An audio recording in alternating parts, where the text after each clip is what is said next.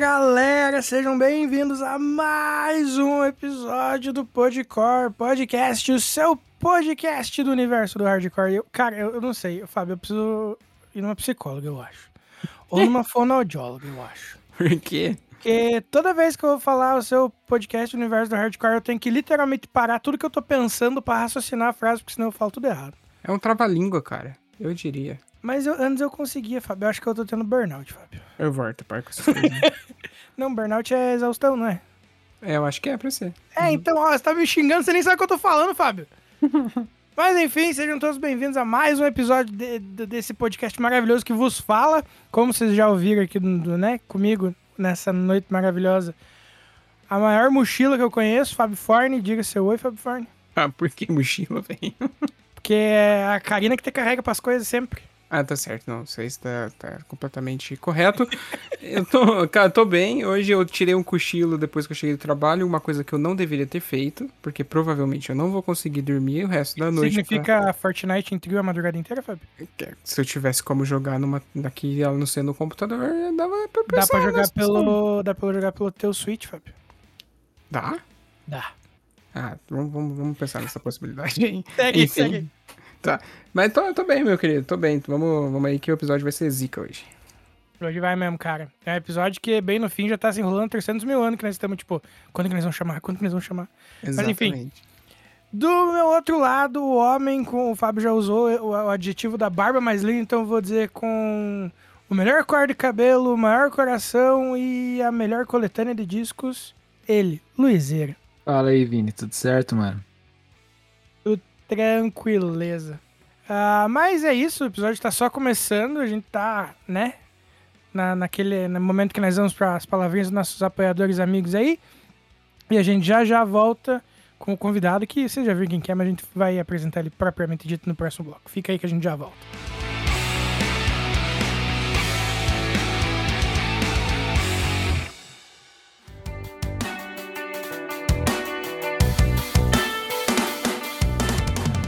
Procurando um portal focado no universo underground pra ficar por dentro do que tá rolando na cena? Então é só colar no Downstage, um site dedicado ao emo, pop punk, hardcore e suas vertentes, sempre trazendo informações quentes e mantendo você ligado no que tá rolando. Então acessa lá www.downstage.com.br e garanta o seu lugar na primeira fila. Siga as redes sociais também. Só jogar na busca arroba downstagebra que é sucesso. A frase não é só uma fase, mãe? Nunca fez tanto sentido.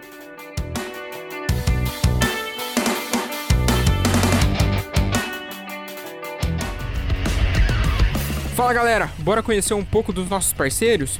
A Refuse, que é uma marca lá de Guarulhos, em São Paulo, que desde 2017 cola junto com a galera do Underground, agora também cola junto com a galera do Podcore, demorou?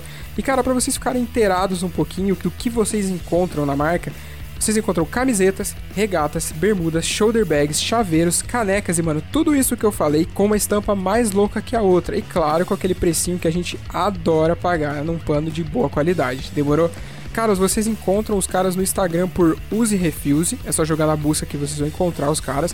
E claro, no site www.userefuse.com.br e só chegar, comprar, vestir e ficar bonitão, demorou? Cara, não perde tempo que a qualidade é monstra demais.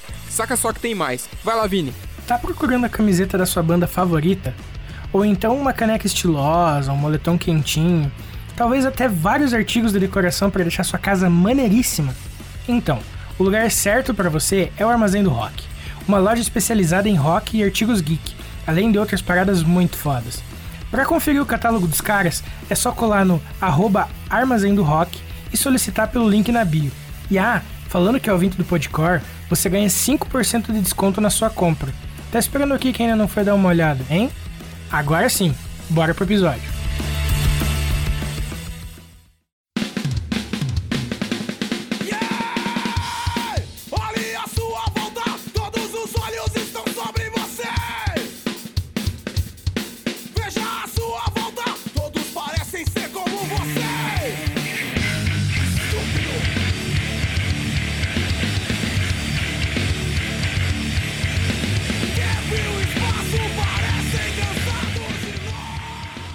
Mas é isso então, rapaziadinha. Como o Vini já apontou pra vocês antes dos nossos recadinhos, tá começando mais um episódio do Podcore, o seu podcast do universo do hardcore, é isso mesmo.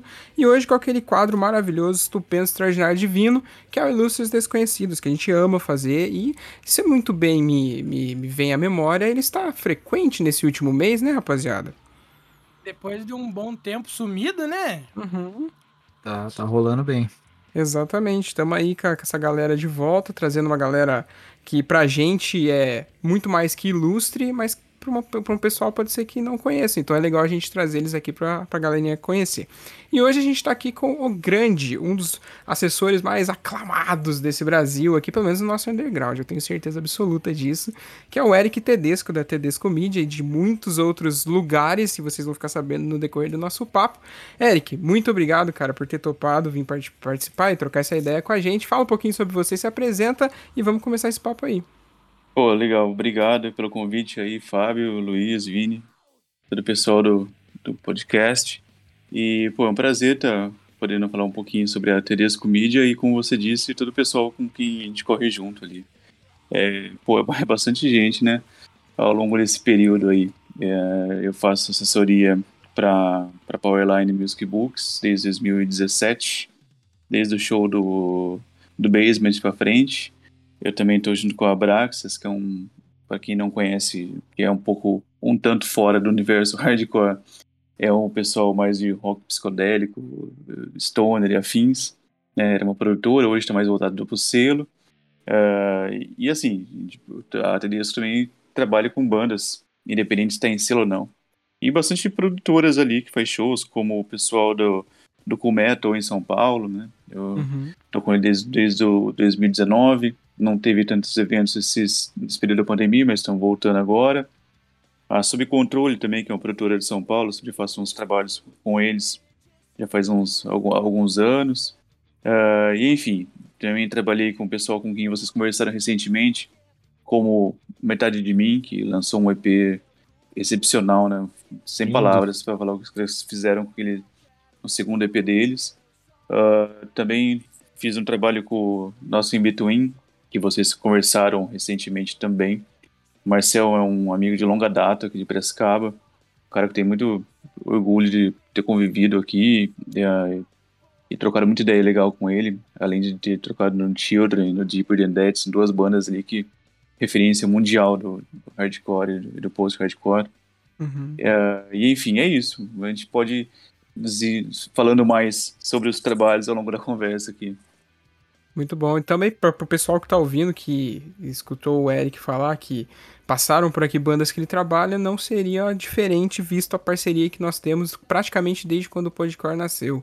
Eu Pô, acho que a primeira banda que o, que o Eric trouxe pra gente foi o Escombro, quando tava para sair o último EP deles, né, Eric?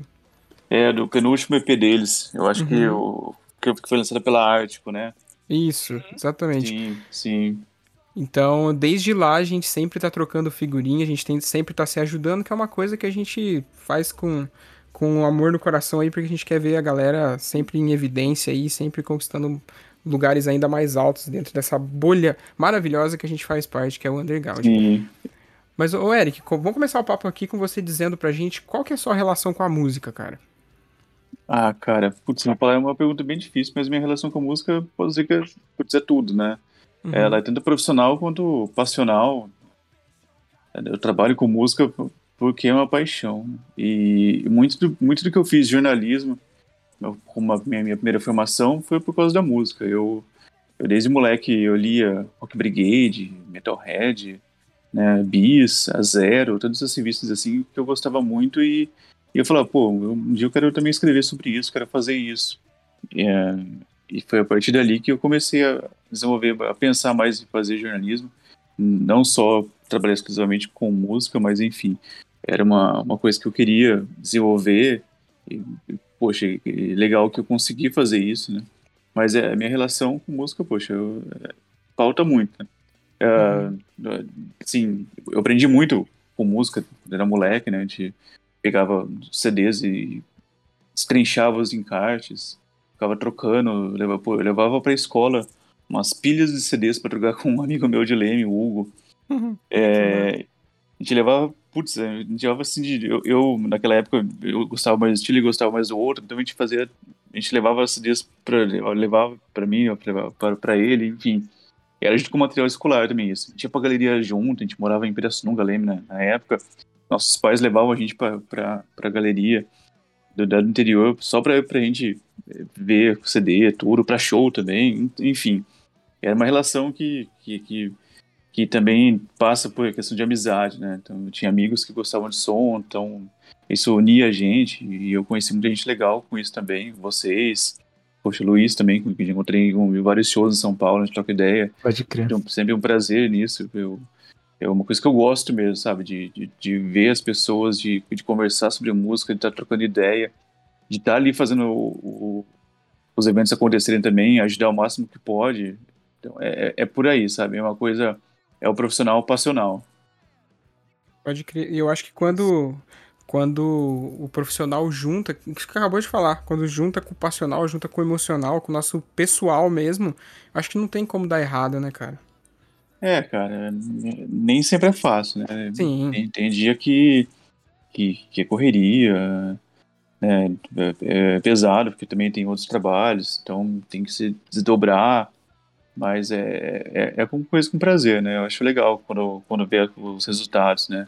Ver o pessoal conseguindo conversar com vocês, né? Com o pessoal que eu te falei, o pessoal do, do Apto Vulgar, que falou também recentemente, que lançou o disco, quando ele foi com vocês para o lançamento de um single, sabe? O pessoal ficou bem contente de poder eh, dar a palavra aqui.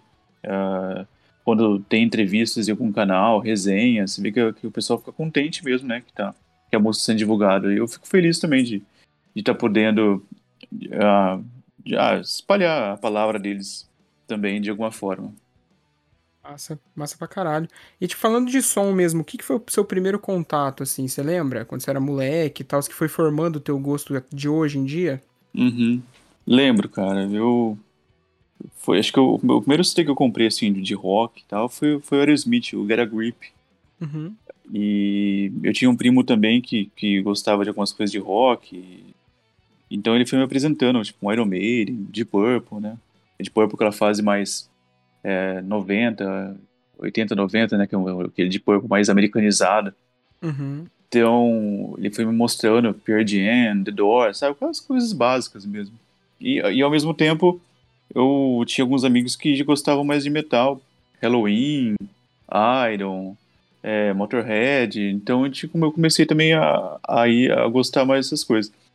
E, por outro lado, também, tinha um cara que, que trabalhava no, no despachante da minha mãe, Silvio, uhum. lá em Pirassununga, ele era, ele era stray né, e era Caraca. uma coisa assim, diferente para mim, quando eu tinha 15, 16 anos, assim, nos anos 90, né, uhum. sabia o que era isso e tal, ele ia trabalhar com o X na mão, às vezes, sabe, e ele, ele, era cabeludo, tudo, e então eu, o hardcore eu, eu, conheci muito com ele, Psicofirol, Madball, até umas coisas mais é, não tão hardcore, mas também tinha uma, tinha uma raiz hardcore, que é o Neuroses.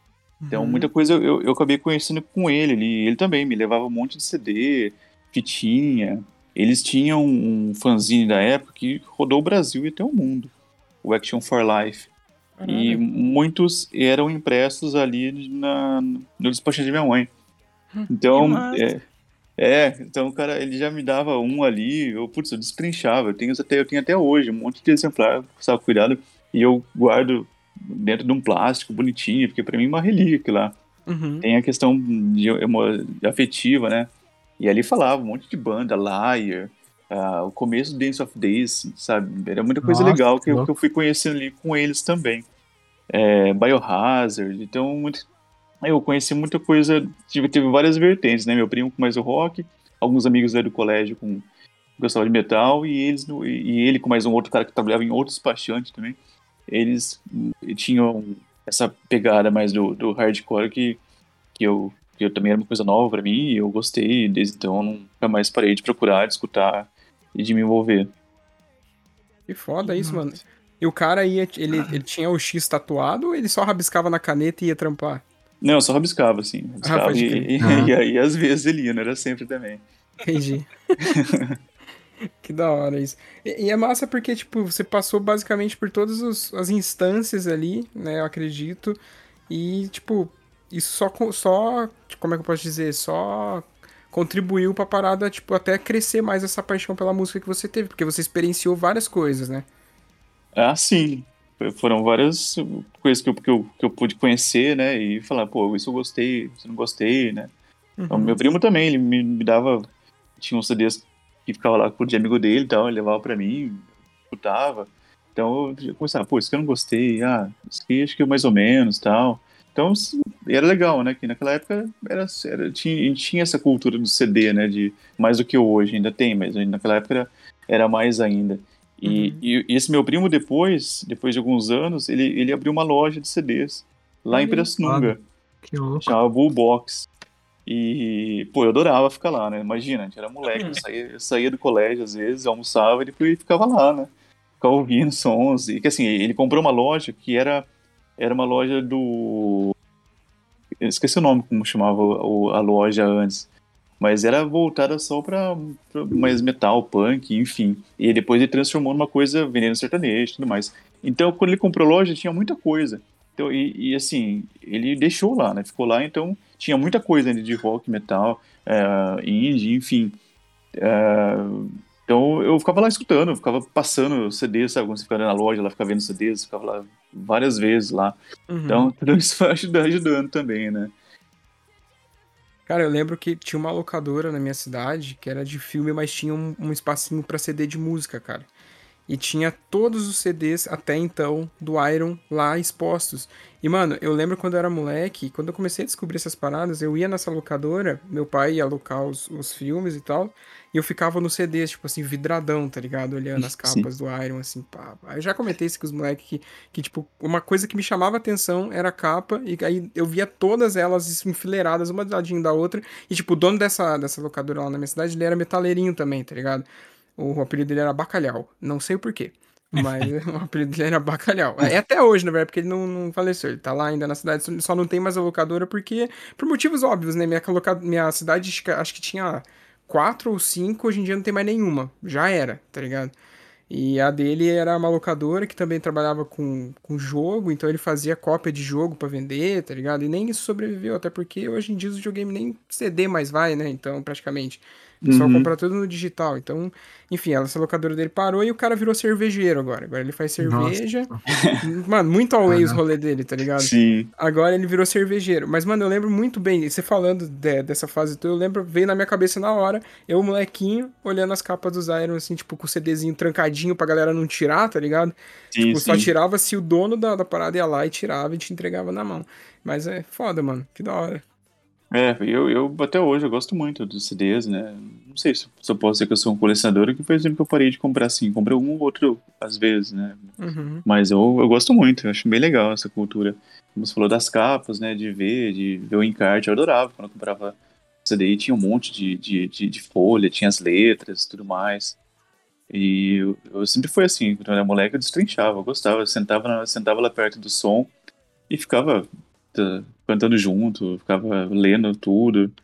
Então, desde moleque eu, eu pirava, né? na- na- nas coisas de música e, e hoje, apesar de a gente não ter todo essa, esse tempo, né, pra parar, pra sentar, pra ficar vendo, a gente tá aqui na, na, no front, né?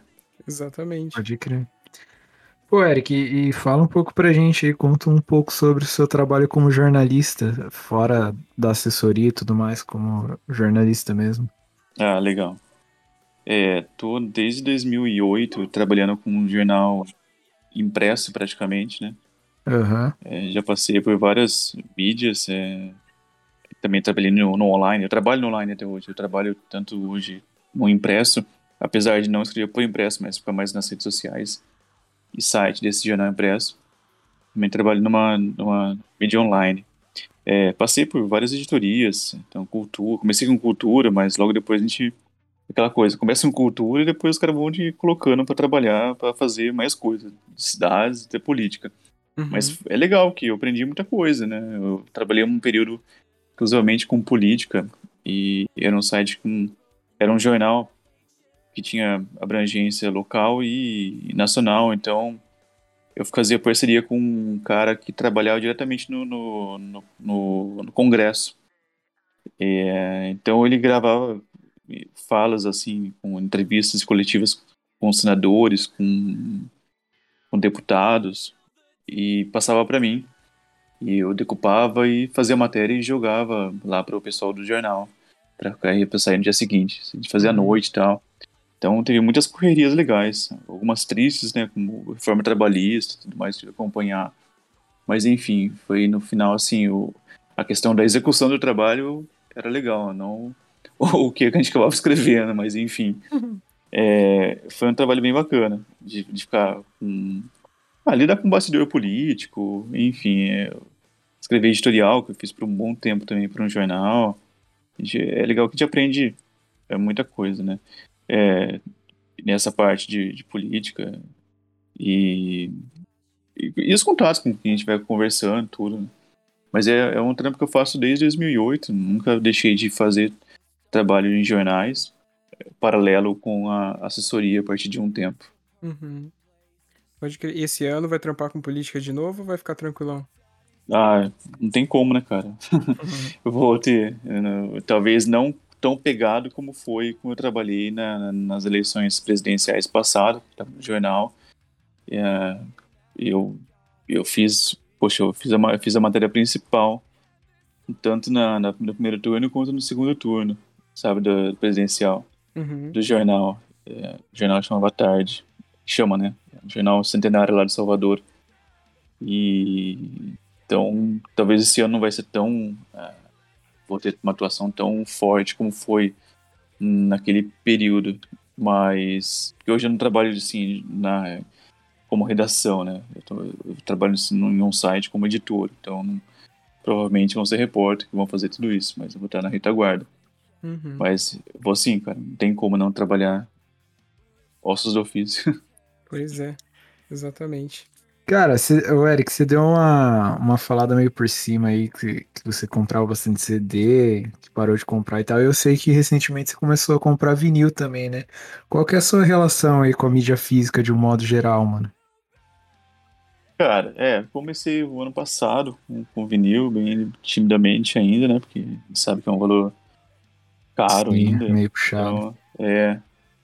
Então, mas, poxa, eu eu gosto, cara. Eu acho que, que é legal ter ele na mão, você ver, sabe? Acho que é questão do você é, ver aquele álbum que você comprou por alguma razão. Eu falo com vocês aqui agora e tô vendo, assim, tô, tô do lado do, do, dos poucos vinis. E o primeiro aqui é o, é um que comprei ano passado, que eu importei ele, porque uma coisa que desde quando eu escutei me pegou muito. É o é um trio catalão, é, Denis Raymond, David Cordeiro e Mark Kloss. Eles lançaram o primeiro álbum conjunto ano passado. É um, sei lá o que eu posso dizer aqui que é isso, cara. É um indie, mas é bastante beat, sabe? Coisa mais eletrônica nesse sentido de alguns barulhinhos. Todas com vocais. É, e é um vinil azul bem bonito, sabe? E assim, é tudo cantado em espanhol também, que eu gosto muito de música em espanhol. E, e, sabe, e ter isso aqui no ter em vinil foi uma coisa bem legal, porque uma coisa que desde que eu ouvi o primeiro single, que fui acompanhando até lançar o disco, eu pirei, eu discuto até hoje. Então é uma coisa que ter o vinil ali é bonito, de colocar ali, uma coisa que é uma imersão legal. É, eu escuto no streaming, escuto no vinil, ah, mas eu acho que é legal as coisas de você ver, de você, sei lá, parece que você dá um carinho, né, pro, especial para algumas coisas que você compra, algumas coisas que você tem em mídia física. Uhum. E você colocar ali às vezes, né? Só de pegar, de lembrar. E, poxa, o vinil é bonitão, né? O vinil vê coisa grande, né? Encarte, esses vinis são coloridos. Eu, eu, eu gosto. Eu acho que, que é legal de você ter a mídia física, assim, dá uma, um- não tanto pela questão da sonoridade, né? Porque, sei lá, eu sou leigo em questão de, de, de saber se o áudio está perfeito, que está faltando isso, faltando aquilo. Mas, assim, eu acho que é legal ter, se eu colocar ali para rodar. É, mas, como eu falei, eu gosto meio de streaming, não tem nada contra o streaming. Eu acho que o streaming, inclusive, é, é o que é, é o futuro mesmo, é democrático. Ah, quem não tem condição de comprar um, um vinil e, e tem condição de pagar ali o streaming, ótimo, é isso mesmo. E ainda bem que hoje tem streaming, você conhece mais coisas, né? Eu ficava pensando naquela época, era moleque, mesmo que ah, a gente não tinha algumas coisas, a gente não conhecia porque não tinha CD, ou você fala, putz, ninguém tem uma fitinha, ninguém tem uma fitinha de gravar naquela, naquela música tal. Uhum. E hoje é muito mais fácil, né? Poxa, é foda se pensar que você não você vai ser privado de você escutar um, um som que você pode identificar, né? Uma arte, porque essa arte ela está condicionada a ser só paga, né? Então, e, e por um valor alto. Então, se essa arte é comercializada por um valor mais acessível, como é o streaming, né? Ótimo, acho que é isso mesmo. É porque era mais difícil de você conhecer artista novo justamente por causa disso, né? Pelo risco, tipo, você tem que pagar uma grana alta pra descobrir uma banda que talvez você nem curta, tá ligado? É, exato. Eu, eu- várias vezes eu fui na galeria naquela época lá e comprei CD porque eu li na, na Rock Brigade que era legal, que era ótimo, e ia lá e comprava, mas nem sempre eu acertei, né? Muita coisa eu comprei ali e eu falei, putz, que, que- que- isso é ruim. É, mas enfim, ali no streaming você tem, né, condição, porque às vezes você pode ser um dinheiro ali que você, poxa, não devia ter gastado com isso, né? Você poderia ter, ter colocado em, em, em outra coisa, ainda mais hoje, né? E se a gente falar que o CD hoje tá absurdo, é qu- é 45 reais um nacional, né? Então, poxa, não é, não é assim um dinheiro que você pode falar, ah, vou, vou ver qual é esse CD, né? Uhum. Acho que é É. por isso que, que a galera começou a comprar mais certamente a parada. Hoje em dia, eu digo. Tipo, Uhum. entrando, em, entrando em paralelo com isso que o, que o Vini falou, que antes a gente ia pagar pra ver, tá ligado? É. Hoje não. Hoje você gasta e você tem certeza. Tipo, ah, gostei muito desse disco, quero ter ele na minha estante. Você vai lá e compra ele. Sim. Você não vai comprar, é, tá ligado? Você não vai comprar ele pra descobrir o que acontece ali com ele, sabe? Sim. É, e tanto é que muitas das bandas com que, que eu assessoro, assim, é difícil a banda que, que sabe, que lança em, em, em CD, em vinil. É só uma ou outra, assim, que nem o Debaixos, né? Que, que, Uhum. eu, que eu via selo Toca Discos, que eles lançaram recentemente, inclusive, o primeiro, o primeiro vinil deles, o primeiro álbum em vinil. né? Não tinha ainda, completou 10 anos agora, Uhum. e, ah, e até, uma, até um preparativo para a nova turnê europeia que vai ter agora, a partir de maio e junho. Eles vão fazer um rolezão na Europa de novo. Então eles vão lançar esse, esse, esse vinil. Já, já vendeu muita, muitas cópias. Eles Uhum. vão deixar algumas para levar lá para a Europa, né? E, eles, eles- e, inclusive eles também lançaram o, disco, o último, o último disco Tupan High em CD e vai ter em vinil. Mas assim, são poucas as bandas que Uhum. lançam, porque é um, é um investimento muito alto e você, assim, não tem muito retorno, né? E se a gente pensar que, que nem o ano passado, retrasado de pandemia, que não tinha show, era mais, era mais arriscado e mais perigoso você falar, não, vou, vou fazer em CD, sabe? Eu vou, vou lançar isso aqui em CD, porque você não tinha show pra, pra você vender na sua banquinha de merch e tudo. Então, para as bandas, né, de, do independente, você lançar é, virou um fetiche, né? Putz, vou, vou conseguir, vou lançar app. Claro que é legal. É super legal você ter a mídia, né? Mas é super legal também você conseguir lançar já um, um baita disco ali, fazer uma entrega legal com um um streaming. E até por isso que, que muitas optam por ter uma assessoria para pulverizar isso, né? Uhum.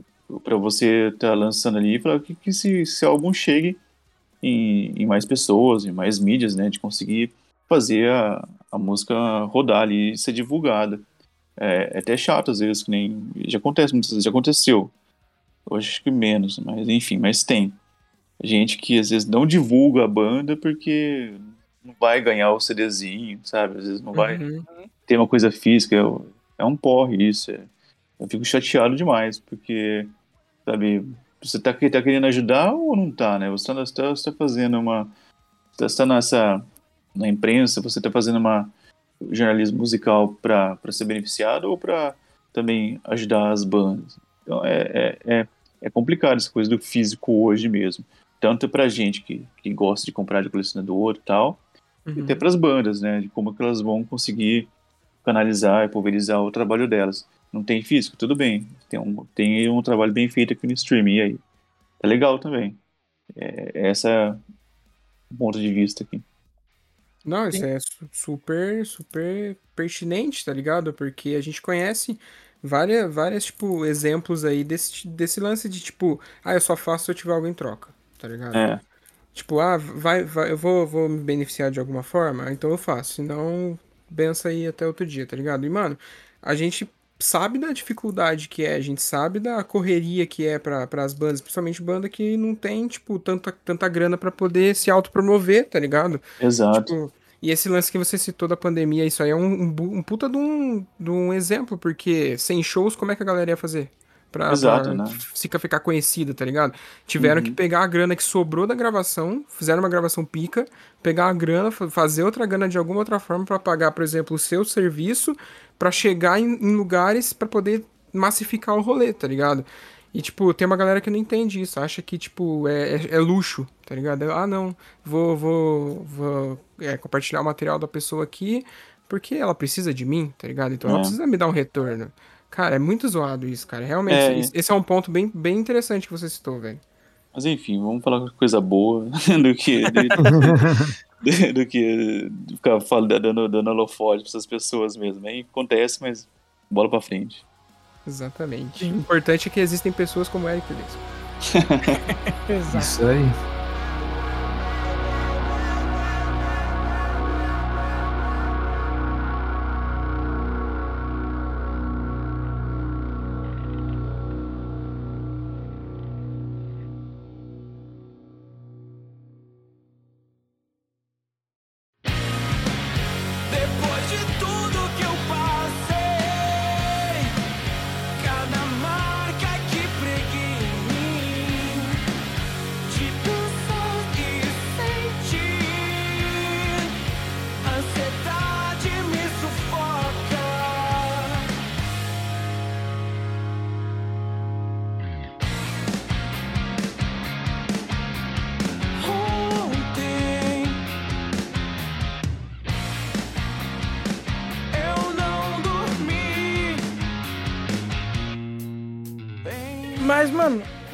Aqui no segundo bloco, conta pra gente como que, que começou a tua empreitada como assessor, como foi o surgimento da Tedesco Media e tal, se foi ao mesmo tempo, ou se uma coisa levou a outra, enfim. Tá. É, eu acho que o primeiro trabalho com assessoria de imprensa, ainda que bem, bem raso, foi com o pessoal da Liberation, há muito tempo, 2000 e pouco, 2006. Eu ajudava ali o, o, o Marcos da Liberation com alguns textos, com algumas coisinhas assim, mas nem era bem uma assessoria de imprensa, sabe?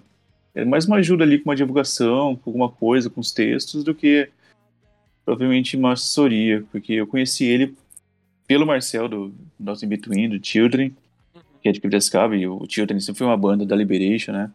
Então, a gente ia em show junto, a gente sa- saía de Piracicaba junto pra ir pra show lá. Ah, alguns shows aconteceram aqui em Piracicaba, da Liberation, com Terror, Throwdown. Então, esses shows, eu tava junto com eles, tudo, eu comecei a fazer, ajudar eles ali. Então, ali começou. E depois eu, eu comecei a fazer algum- alguns outros trabalhos também para um comecei a escrever para Rock Brigade. Rock Brigade um dia fez um show do do, do Obituário, na turnê do, do Obituário. E o Toninho da Brigade falou, não, me contratou para fazer assessoria e tal. E rolou super legal. Foi, Uhum. uma turnê muito boa. Eles tocaram na Grupo Rock. Aí teve um show que foi no, no, no, no estilo Clash, São Paulo, lotadaço, muito lotado, cara. E a banda detonando. Fazia um tempinho que a Uhum. banda não vinha. Banda, putz, banda muito boa. Assim, banda profissional mesmo. Só música profissional. E, então começou por aí. Depois eu fiz mais algumas coisas e. E um dia eu- vi que ia ter o Stone Jesus no Brasil, a banda da Ucrânia, de Stoner, stoner Metal, Stoner Rock. E eu entrei em contato com o pessoal da Brachas, falando, ó, é, vocês estão precisando de de imprensa e tal, e foi aí que começou minha, até minha, minha relação com eles, lá da Brachas. Uhum. E comecei a fazer assessoria com a Brachas e abriu muita porta, muitas portas, como a Powerline, é, que foi por meio da Brachas também. E aí começou por outras coisas. Então, acho que a partir de 2016, quando eu tava com a Brachas já, eu, um ano depois, eu já meio que criei né, uma logomarca e tudo mais. E comecei a, a pegar mais bandas e a assessorar mais gente, ganhar mais experiência e, e oficializar mesmo como uma empresa de assessoria de imprensa. Massa. E você, tipo, depois de tanto tempo trampando tipo, pra caralho, né? E com tanta gente, você pode afirmar que dá pra ganhar dinheiro com assessoria de imprensa? Ah, putz, cara, é difícil. Dá sim, dá. É... Não sei se é só isso, né? Uhum. Porque. É, não sei, eu acho que é difícil, pelo menos no nosso nicho ali, no meu nicho, que é uma coisa mais independente, né? Não tô Uhum. falando de grandes eventos, de grandes é, artistas, talvez. E com certeza esses, esses, daí, esses daí sim, né? Mas enfim, dá pra, dá pra rolar sim. Eu acho que, que com muito esforço no trabalho dá pra, pra, dá pra levar sim. Massa. Pô, e, e você faz assessoria de artistas de diferentes gêneros musicais, né, Eric? Como é que é trabalhar com artistas tão distintos e quais são as maiores dificuldades, assim, disso? É. Trabalho do, praticamente do, do pop ao metal, né? Uhum. Tem um selo, Uhum. o toca-discos, que, que é bem variado, inclusive. Tem pop, indie, tem até um pessoal do samba ali. E o, o- legal é a experiência que, que eu ganho de conhecer todo esse pessoal e de, de, de entender qual que é a narrativa de cada um, como que um texto que eu faço para um tipo de som, ele não casa com alguma outra narrativa. Ah, e trabalhar com vários produtores, com vários, é, vários selos, também é legal ver como que cada um trabalha, né? Como que é, o- alguns tem umas reuniões, tem o, o briefing, né? Como que a gente faz reuniões para a gente sentir qual que é a, aquela narrativa do artista, como que o artista quer passar. É, então, é, é legal que ganha experiência. E, e eu, eu, apli- eu vou tentando aplicar de, em, em uma forma geral, né? Uhum. É, então, quando eu vou fazer um texto ali, eu busco contar uma, uma história, uma narrativa. O pessoal que vocês conhecem, com os textos que vocês recebem, eu, eu não gosto de, pelo menos dos artistas que assessoram, de ser muito direto, né? De, ah, tal, tal lançou tal disco, tal, tal. O produtor é tal, tal, tal. A banda é tal, tal, tal.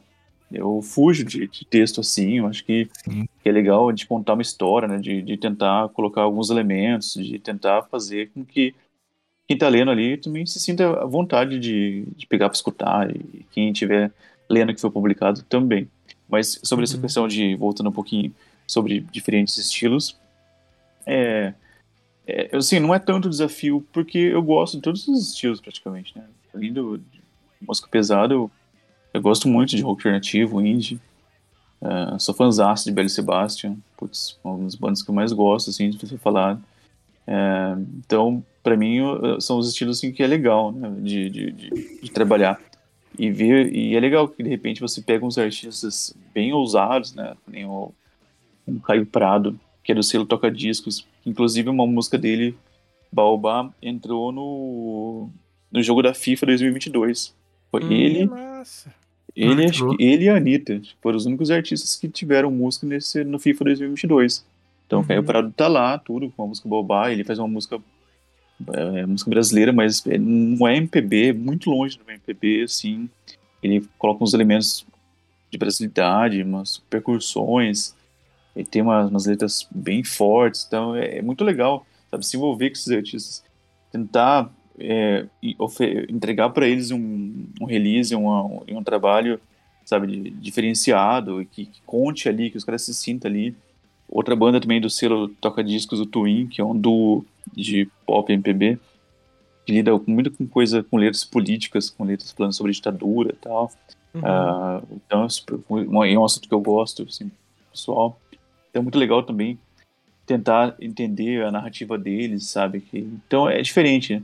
E foi, e foi nesse meio, assim, até fora da música pesada, que, que, eu, que eu tive mais contato com essas, com essas coisas de você construir narrativa, de você querer é, passar ali no, no release, no trabalho, muito mais do que só o som Uhum. mais uma, sabe, um, um ambiente, um ambiente, o que que levou ali, o que tem por trás disso, qual que é, né, qual que é a construção, o que que, que que vamos entregar agora, é, o que, que vai deixar de mistério, o que, que vai ser feito, como, qual vai ser a construção daqui para frente, o que, que começa já, o que, que não começa. É, eu acho que para estilos é, tem ter mais liberdade para fazer isso. Mas sim, como eu falei, eu gosto de aplicar isso independente dos estilos. Eu acho que é legal tentar fazer com que às vezes um, uma banda mais está acostumada com um padrãozão de, de texto ou de, de trabalho, de assessoria, é, entender que a gente pode mudar também. Exatamente. E eu acho até que esse lance do, da forma como você produz os textos e entrega os textos para a galera que você dissipa as paradas, vai muito de encontro com o lance que era nas revistas no passado. Porque assim, você precisa convencer quem tá lendo a tua parada que aquilo que você tá falando é bom pra pessoa experimentar tá ligado? Uhum. Então você, tipo, não adianta você, igual você falou, não adianta você falar lá, tal, tal artista lançou tal disco, é, a banda é isso, produção disso, tá ligado? Se você faz uma parada dessa, a pessoa vai ler o texto e vai puxar pro lado, tá ligado? Beleza, mais um, é. depois eu vejo, tá ligado? Então, tipo, se você conta essa história que você mesmo disse, é, fica muito mais fácil do artista que tá apostando no teu trampo converter lá na frente, tá ligado? Então, isso é muito foda. E realmente, mano, eu acho que dos textos de assessoria que a gente acaba recebendo pra cima ou pra baixo, tanto aqui no Podcore quanto no Downstage, eu não tô, não tô puxando teu saco, não, viu? Já deixo avisado já. Não, Mas o. São os melhores, cara. Sem sombra de dúvidas, tá ligado? Da Tedesco Media, isso, o bagulho é, é muito Sim. profissional e ele realmente capta a essência do que a gente tinha lá atrás e hoje em dia falta muito, mas você ainda carrega isso, tá ligado? Eu, mais uma vez, eu não tô puxando teu saco, tô falando a verdade aqui. Pô, obrigado. Pelo lisonjeado de ouvir isso de vocês, cara. De verdade. e é aquele texto enxuto, né, cara? Tipo, uhum. ele não é seco, que nem o Eric falou ali, de, de ser um, um negócio protocolar.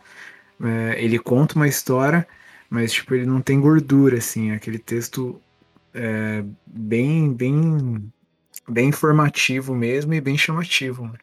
Sim, no ponto, né?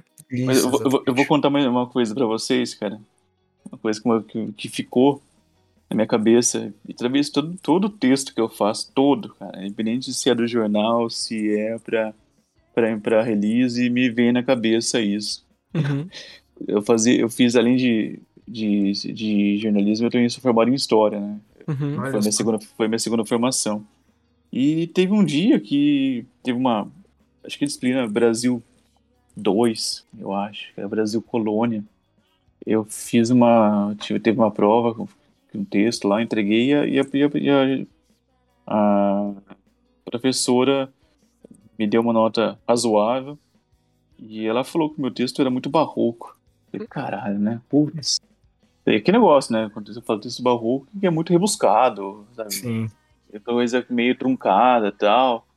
Isso ficou na minha cabeça. Falei, caramba, né? Então eu vou ter que fugir disso, né? Daí toda vez que eu faço, eu falo, não, tem que fazer um texto aqui que não fique barroco, que não fique que não fique muito rebuscado, porque assim, às vezes eu fico preocupado mesmo em não ser assim, um texto tão solto, no sentido de ah, de tentar amarrar tudo, né? De que, que tudo, que tudo faz sentido, como o Luiz falou, não deixa gordura.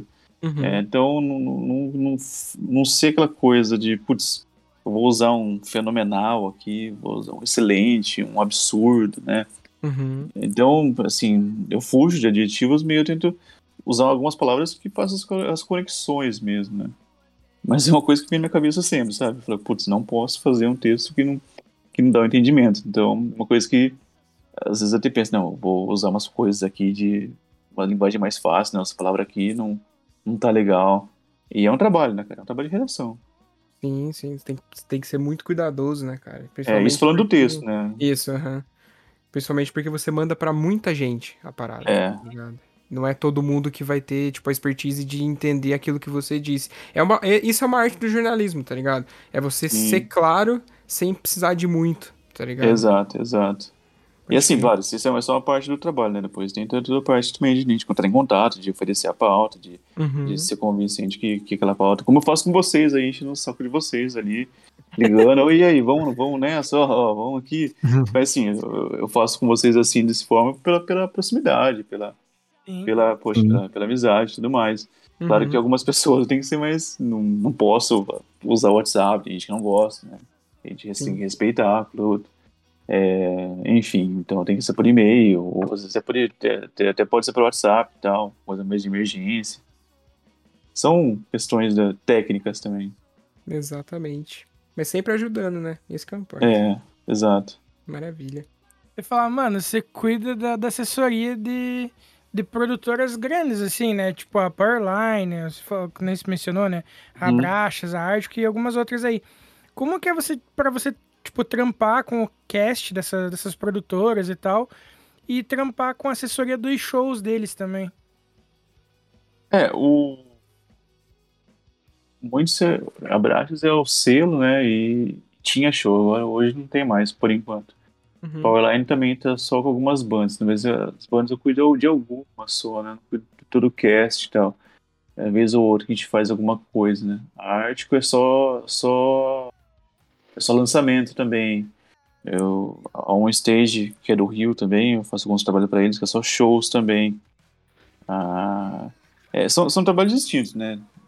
Uma coisa é fazer assessoria de banda, de, de lançamento e tal, e outra é de fazer show, é outra pegada, né? Outra dinâmica. As duas são legais. Eu gosto mais, assim, de show, até por algumas questões técnicas até, mas eh, com banda é mais desafio, né? De você, de você vender a pauta é mais difícil, né? É, por- muito porque a gente sabe que a quantidade de coisas que a imprensa recebe, né? De lançamento e tudo mais. Sim. Mas são, são, são trabalhos distintos, né? Os dois são legais, tudo. Gosto dos dois. Mas até na questão de pro- produção textual, ah, como a gente vai montar o release é diferente, como que vai atuar na assessoria também, como a gente vai fazer esse, esse approach com o pessoal é diferente. Mas é, assim, às vezes fica, não fica mecânico, né? Mas vira uma coisa natural pela questão de, de tempo que, que eu trabalho com isso já. E eu acredito que você deve ter visto vários shows legais, né? Tipo, é, com essa oportunidade de trabalhar com produção de shows, né? Ah, vi, cara. Tem show. Bom, assim, é difícil falar qual show que eu parei pra ver inteiro. Aham. É, faz tempo isso. Talvez só algum show que eu, que eu fui sem ser de, de trampar de assessoria. Mas, poxa, eu vi bastante coisa legal, sim. Eu vi o Neuroses. Neuroses eu vi pouco aqui, mas eu acompanhei eles né, até o Chile. Então, eu do Chile eu vi quase inteiro. Ele fiquei do lado do palquinho. Falei, putz, eu quero ver esse show inteiro. E o Basement mesmo. Foi um puta show, né? lindo, hein? 2017. O Up Kids. Tigers Jaw, naquele 2018, fez o 2017 também, né? 2017, isso. Foi a segunda vez eles. Foi uma, é uma, uma banda muito boa ao vivo, cara. Muito boa mesmo. Eles tocaram na Clash, né? Foi, foi, foi os, os- Não, foi no Fabriquê. Foi um dos primeiros shows no Fabriquê já. Ah, já era Fabric, já? É, ia ser Clash, mas naquele ano fechou, daí mudou, mudou pro Fabriquê. É, o próprio Stone Jesus, né, que eu citei aqui, vi duas vezes Uhum. pela Braxis. Outro, outro da Braxis que foi muito legal. Sim, eu vi pouco. É, foi o Belzebong, que é um stoner de um- da, da Polônia. Pela, poxa, pela Liberation ali, poxa, eu vi Madball no hangar, Agnóstico. O Madball fez um puta show legal, cara. Foi do torneio do Infiltrated System. Então foi bem legal, cara. Foi, foi muito massa aquilo lá. Eu vi o primeiro show do Orsi Crisis aqui, que foi putz, Olha que antológico, cara. Eu vi aqueles caras ali, que aquele meu amigo meu, o Silvio, pirava, os caras tinham um monte de CD, foi uma coisa que. Que era uma banda assim, de coisa de moleque, tipo, de querer ver, sabe? Um dia que, o- que o Marcos falou que ia trazer, eu falei, caralho, que massa. Então, participar de, de ter feito, de ter acontecido o show e ver ali também, né? O Uhum. Comeback Kid também em 2009, foi a primeira vez que eles vieram, foi um showzaço. Foi Que turnê, turnê do, do Broadcasting, um Uhum. álbum fenomenal também, né, cara? Que álbum. Então eu vi bastante coisa legal. Próprios shows nacionais, né? O Deeper Than That fazia um showzaço, o Children era pesadaço. É, o Terror, Terror eu vi bastante vezes, Terror. Mas é sempre bom ver de novo. Mas foi assim, é uma lista grande ali. Creio que o Luiz viu mais do que eu, cara. Mas assim, eu vi, vi bastante já. Massa, currículo aí de shows tá bem servido. e fala um pouco pra gente da importância de, de uma assessoria nos dias de hoje, Eric. Tipo, e, e se possível, né, citar algumas dicas para as bandas, tipo, iniciantes, assim, alguns, algumas dicas é, bem pontuais que, que as bandas acabam pecando, assim, vamos dizer, no começo. Tá. Assessoria é legal porque você não precisa se preocupar com essa questão de divulgação. Você deixa na mão de um profissional que vai fazer um trabalho para você, que tem alguns caminhos, que tem alguns contatos, que tem um, uns atalhos para que o seu som seja divulgado ali, que mais pessoas chegam até lá. A banda cuida da questão técnica, né, de tocar, de gravar, tudo mais, e você deixa na mão de um, de um profissional que vai pulverizar ela, né? São outras etapas. E então é legal você ter o. E assim, não só uma assessoria de imprensa, até falo assessoria de comunicação que eu tô ali também para dar dicas para as bandas, para conversar sobre bandas, sobre lançamento, sabe? Às vezes a banda fala, putz, quero lançar tal dia. Eu falei, hum, esse dia não. É feriado. Ó, esse dia, assim, vamos, vamos lançar tal dia. Sabe? Pela, pela experiência ao longo dos anos com, com gravadoras e tal. Então a gente, a gente, a gente consegue dar um norte, né? Que às vezes a banda Trabalhar mais na fissura né? de, de lançar, de, de coisa de querer lançar, então tem que acalmar um pouquinho os ânimos, a ansiedade dos músicos e tal. Nem sempre é fácil, nem sempre, eu consigo. Imagina. Mas é, é, é legal, então é, a gente tá aqui para isso também, para essa série de comunicação, né? Para falar, olha, olha, tal, tal lugar acho que não vai rolar, mas ó, vamos, vamos, vamos focar aqui, ó, aqui tá legal, vamos fazer assim, sabe? A gente consegue estar naquela visão mais do que só tocar, né? A gente consegue ver na questão da, olha, para divulgação isso é legal, ó, para para banda, para o seu som chegar até ali, fazer tal coisa é bacana, vamos fazer essa ação aqui, né? Então acho que esse caminho. E dica, cara, acho que é você optar por, um, por uma assessoria que, que conheça um pouco do, do estilo que você faça, ou pelo menos seja um, profissional que, que converse com você, que, que vai dar atenção que, e que entenda as suas necessidades, as demandas, né? que consiga colocá-las em prática, né? colocar pelo menos num, num planejamento e que, que trace ali. E, assim, respeitar um, um, respeitar um pouco essa, esse cronograma e até o know-how do, do, assessor, né? É, hum. Trabalhar com ele, sabe? Acho que é a principal dica que eu faço para a banda que contrate uma assessoria é trabalhar junto ao profissional, ao jornalista, ou enfim, é a pessoa que está ali cuidando da divulgação, porque isso é essencial. Não adianta às vezes a gente fazer um planejamento, tal, a banda vai lá e faz ao contrário. Ou a banda é. acha que, ah, fez aquilo lá, putz, mas sabe, a banda depois se vê lá e a banda fez outra coisa não segue, é, acha que, que você tá fazendo errado e tal. Enfim, e uma coisa que eu sempre falo para os bandas, assim, eu, a gente vai fazer um trabalho, mas gente, eu não consigo cravar para você que, eu, que, a gente vai sair em tal coisa, tem ó, tal lugar assim, eu falo, não, esse tal lugar que a gente vai tentar, tal, eu não consigo, tal lugar, tal lugar eu consigo. Uhum. Eu, eu gosto de ser bem claro com isso, sabe? Eu não gosto de falar, não, vamos, vamos a gente vai conseguir. Não, é certo isso. Tem que eu ser gosto de ser bem sincero, claro, né? é, eu gosto de ser bem sincero, olha, eu vou tentar, tal. A gente vai tentar. O tal veículo mudou bastante de, de postura, tal. Então, acho que sinceridade também é um, é um elemento muito importante, tanto para a banda quanto para o assessor nessa, nessa, nessa, nessa troca, né, de trabalho. Acho que é, é por aí. E o lance dos, da sintonia entre os, o assessor e a banda é muito importante também, né, cara? Ah, demais.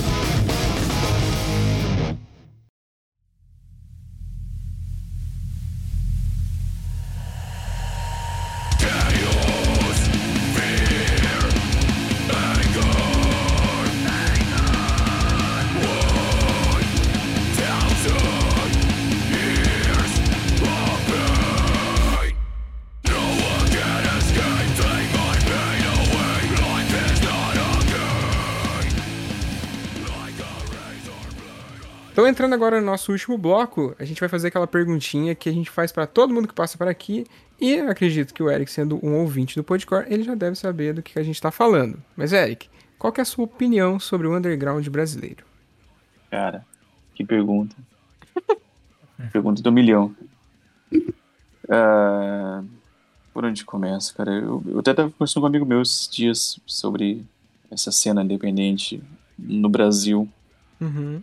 Que depende de banda, depende de, de ouvinte, depende da imprensa.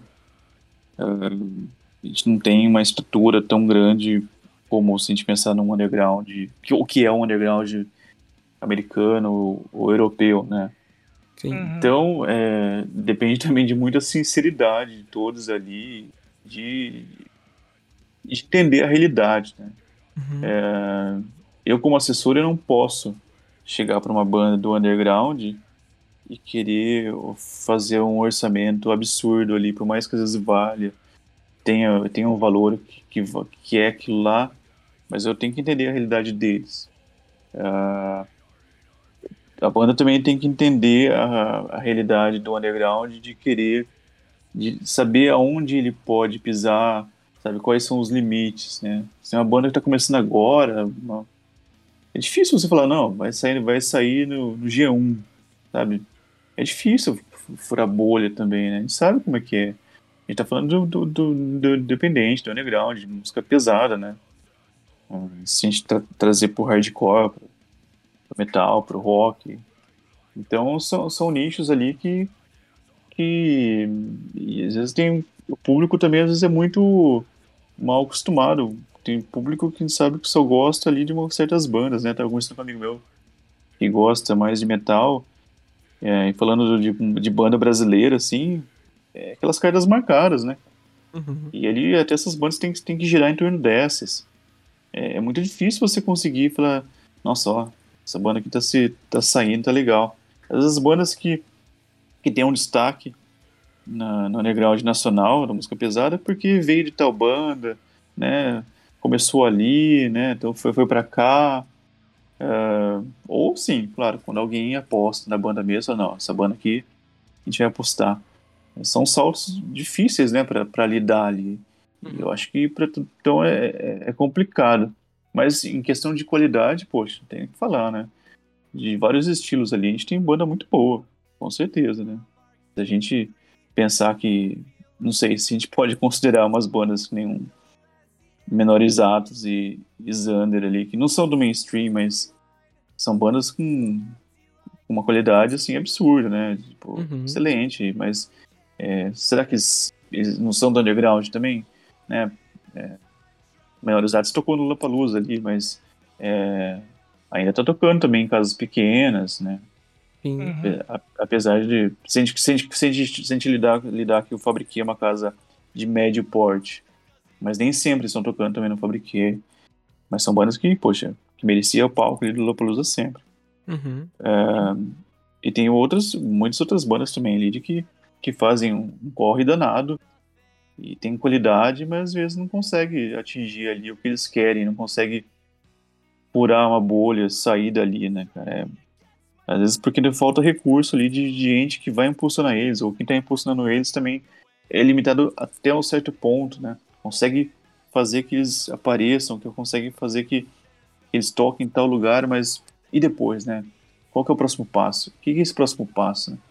Então, a gente lida com essa com, com esses com esses gargalos ainda no underground. Então agora a gente chega naquele momentinho finaleira mesmo, que é o momento das indicações, onde cada um vai dar aí uma indicação daquilo que tá assistindo, que tá ouvindo, jogando, enfim, vale qualquer aspecto do entretenimento aí. Então, Eric, se quiser, fica à vontade, irmão, pra começar. Eu começo? Uhum. Poxa, é, de música, cinema, o que que é? O que Qualquer quiser. coisa que você quiser. quiser, cara. Cara, eu ia puxar sardinha pro meu lado aqui, mas acho que não, eu- eu- pra não para não ser injusto com nenhuma das bandas, eu não vou citar. É, mas eu quero deixar, poxa, esse álbum que eu falei pra vocês do The New Raymond, do David Cordeiro, Mark Kloss, eles fazem um, um som muito único, né? O primeiro álbum chama A Los que Nascem Mais Tarde. Ah, eles estão lançando agora um, lançaram agora um segundo álbum que eu não lembro o nome, mas eu deixo esse som deles aí para o pessoal ouvir e fazer uma imersão. É um som bem contemplativo, sabe? não é um som fácil de ouvir, sim, mas as músicas são bem gostosas, assim, no sentido de, é, elas são lúdicas, tem uns barulhos que remetem a algumas, é, sei lá, infância, coisa do mar, máquina de escrever, sabe? Então você consegue fazer uma imersão. Acho que a música deles é, é, é bem de imersão. Então, pra quem Uhum. gosta de música alternativa, fica aí a dica aí. E, cara, sei lá, cinema, de, o resto, sei. assim, é, a gente fica às vezes preso tanto na música, né? Claro que a gente, que a gente, que a gente escuta. Eu, eu também gosto muito de cinema, de.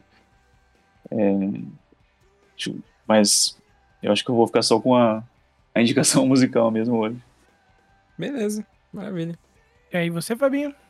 Cara, muita coisa aqui que saiu nos últimos tempos que eu quero indicar. Vamos lá. É, saiu o For Those That Wish to Exist, Exist no Abbey Road do Architects, que tá sensacional. Que é basicamente eles tocando o álbum todo com orquestra junto, tá ligado?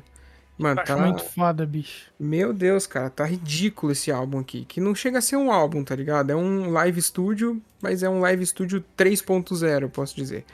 É, saiu também o single novo do Dayseeker, que chama Neon Grave, tá maravilhoso, e provavelmente vem álbum novo. Saiu também o novo do Ignite, né, auto-intitulado, que tá sensacional, com vocal novo, né, com o É Zoli. bem legal, bem legal. Nossa vida, tá muito bom, cara. Saiu o single também novo do Malevolence, o Life Sentence, que mais uma vez vai vir com uma capa aí que Malevolence sabe fazer capa de álbum, igual a Cassia Strange. Já conversou sobre isso aqui, vocês estão carecas de saber. É, também saiu o, o álbum novo do Apto Vulgar, que a gente já mencionou em alguns momentos aqui no, no, no episódio, né? O Sabotagem, que tá sensacional também. Por de último- de Deus Comedy, aliás, né? É óbvio, né? A melhor de todas, né? Sendo, sendo bem aqui, sem puxa-saco, já disse várias vezes também. Sim, sim. É, e por último aqui, eu queria deixar o, o single novo da minha banda do coração, que é o Bury Tomorrow, a- o single Death Ev- Ever Colder, que marca nada mais nada menos que a nova fase da banda, com no- outros novos dois integrantes, porque o vocal, que também era guitarra, saiu no, no ano passado. E eles finalmente é, oficializaram a entrada desses dois manos novos, que é o mano que tá na, na guitarra e tem um cara que tá no, no teclado, sintetizador, enfim, que é o cara que canta limpo novo na banda. E ai, Jesus, do céu, é impressionante como essa banda, a cada né, lançamento, ganha ainda mais no meu coração. Enfim, pra quem não ouviu ainda, fica aí a dica. E Vinícius, por hoje é só, meu querido. Muito bom. E você, Liseira? Cara, eu vou dar duas indicações aqui só. Eu vou indicar o, o disco Plague God, que é de um supergrupo chamado Absinthe Body, que é formado pelo Igor Cavaleira, pelo Scott Kelly do Neurosis e por dois integrantes do Amenra. Então, pra quem gosta de, de som extremo aí e da arqueira, vale a pena. E vou indicar o, o projeto o novo projeto do Matt Heff, do Trivium, né? O Ibarak, que é um projeto de black metal dele aí que conta com várias participações interessantes, como do Gerard Way, do My Chemical Romance, do Nergal, do Behemoth, do Inza, do, do Imperator. Então é legal ver aí uma nova abordagem musical do Matt Heff. Eu lembro muito bem do single que saiu, a gente viu na live, que tinha aquele cavalo de zóio Cho- preto. É, chorando sangue preto. Foi bem, bem bizarro. E você, Vinicinho? Cara, eu vou indicar os dois singles, os últimos dois singles, no caso, da Hurt to Gold. Um saiu dia, acho que é 9 de março, 10 de março, uma coisa assim, que é o Overhelmed. E ontem, à meia-noite, saiu o single, mais um single chamado Tiger's Jaw, ah, que tá muito bom também. Quero indicar o, a, a banda Meet Me at the Altar, que esse mês, acho que foi a metade do mês, lançou. uh, início do ano, acho que elas lançaram o EP, o EP, né? E agora, início desse mês, elas lançaram o EP, só que numa versão acústica. E eu acho muito massa quando a- a- as bandas dão essa, essa a versão acústica também, tá ligado? Tipo, eu, eu gosto pra caramba, particularmente. Não sei vocês. Então, tipo, pra mim foi tipo, caraca, que foda. E tá muito legal também, tá muito bom. Ah, eu vou indicar um perfil do, do- Na verdade, não é um perfil no Spotify, né? É um artista, no caso, que é 8-bit e alguma coisa, saca? Uhum. Tipo, eu acho que o, o perfil é 8-bit Misfits, no caso. E eles fazem, tipo, versões em 8-bit de, de vários sucessos de bandas, assim, sabe? Uhum. O último que saiu foi o do Kiss, por exemplo. Tem do Queen, mas tem do My Chemical Romance, tem, enfim. Você vai achar uma porrada de banda, lá tem Linkin Park e tudo mais. E eu acho muito massa, cara. Eu, eu curto muito esse, esse- essas versões em 8-bit bem, bem estranhas, zoadas, assim, eu acho muito da hora. Que eu curto muito música de jogo antigo, assim, tá ligado? Em si. Uhum. Super Nintendo, Mega Drive, essas paradas, eu curtia demais essa, essa vibe musical. Ah, de filme, eu assisti o último filme do Ryan Reynolds na Netflix, que eu não vou lembrar o nome. Puta que eu pariu.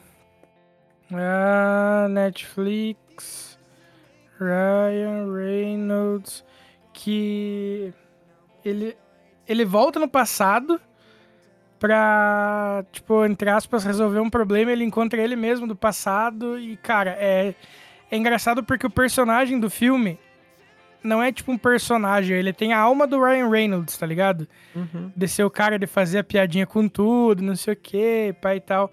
Projeto Adam, o nome. Uhum. O Projeto Adam.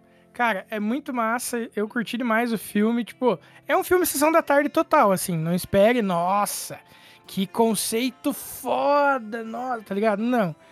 É, é um filme sessão da tarde pra caralho, mas é muito engraçado, é muito bom, e com algumas referências muito engraçadas, assim, também. Porque, por exemplo, no filme, o pai dele e a mãe dele é, são... ah, é o Mark Ruffalo e o nome da atriz eu não vou lembrar, mas eles eram um casal no filme nos anos 80, 90, tá ligado? Uhum. Enfim, tem várias referências assim no, no, no filme e tal. E eu achei o filme realmente muito bom, mano. Ele chegou a ficar no terceiro lugar no top 10 da, de todos os tempos da Netflix, assim. Tá ligado? Dos, dos filmes mais assistidos. Ah, cara, que eu. Ah, sim, e porra. É. O documentário Foo Fighters Back and Forth, né, mano? Que, porra, assisti esses dias de novo. E, porra, chorei, bicho. Chorei porque o Taylor foi uma perda fodida. E é aquilo, Foo Fighters é uma banda que fez muito parte da minha vida, tipo, especialmente na parte musical da minha vida e tal. Então, pra mim, é como se eu tivesse perdido um amigo muito, muito, muito próximo, tá ligado? Mas esse, esse documentário aí é simplesmente sensacional. E eu acho que da minha parte é isso. Muito buenos.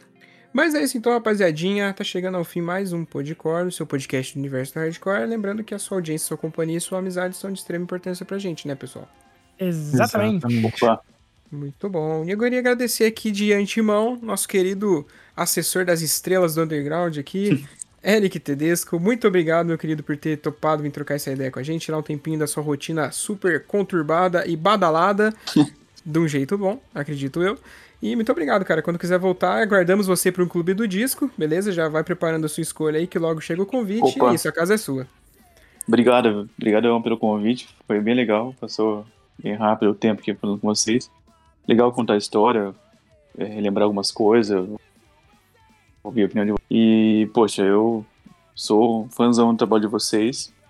Eu acompanho desde o começo e faço questão de, de poder oferecer as pautas para vocês. Eu acho que é um espaço muito importante para as bandas. É, eu coloco ali como essencial para quem, principalmente para o pessoal do hardcore, né? Uhum. É, mas eu acho que vocês têm que crescer cada vez mais. Estão fazendo um trabalho excelente, até de como uma referência mesmo para para música pesada, para quem faz música, para quem faz podcast de música. E é isso. Parabéns aí, obrigado pelo convite, foi, foi super legal. E tamo junto. Precisar também de da Tedesco Media ou do Eric Tedesco. Então, Hum. sempre as ordens. Maravilha. Mano, Valeuzão. Valeuzão, Valeu mano. mesmo. Valeu. O- A admiração é recíproca, pode ter Pode certeza. ter certeza. aham. Massa, massa. Exatamente. Mas, rapaziadinha, eu gostaria de saber agora, Vinícius, onde estamos?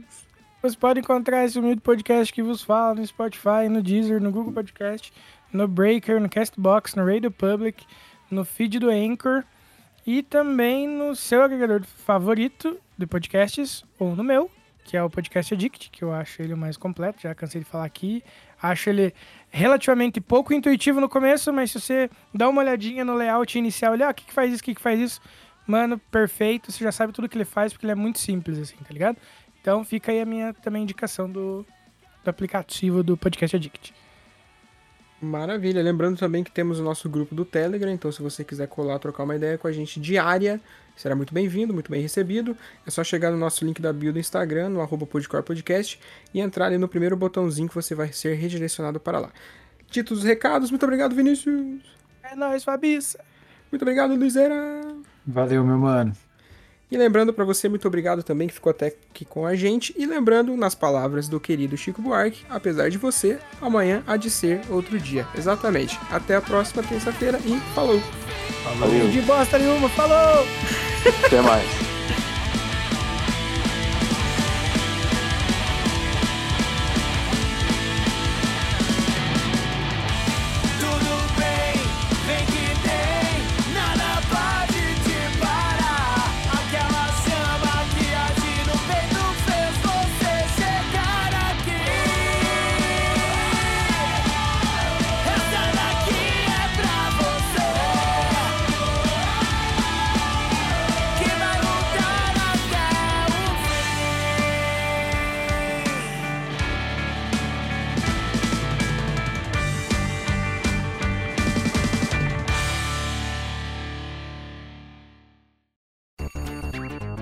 E antes de terminar aqui, lembre que se você tá afim de conhecer uma marca foda que apoia e vive o underground, é só colar no Insta e jogar na busca Use Refuse ou pular pro site www.userefuse.com.br e também conhecer uma loja zica de acessórios do mundo do rock e do mundo geek. Cola lá no arroba Armazém do Rock que é sucesso demais. Perde tempo não, falou!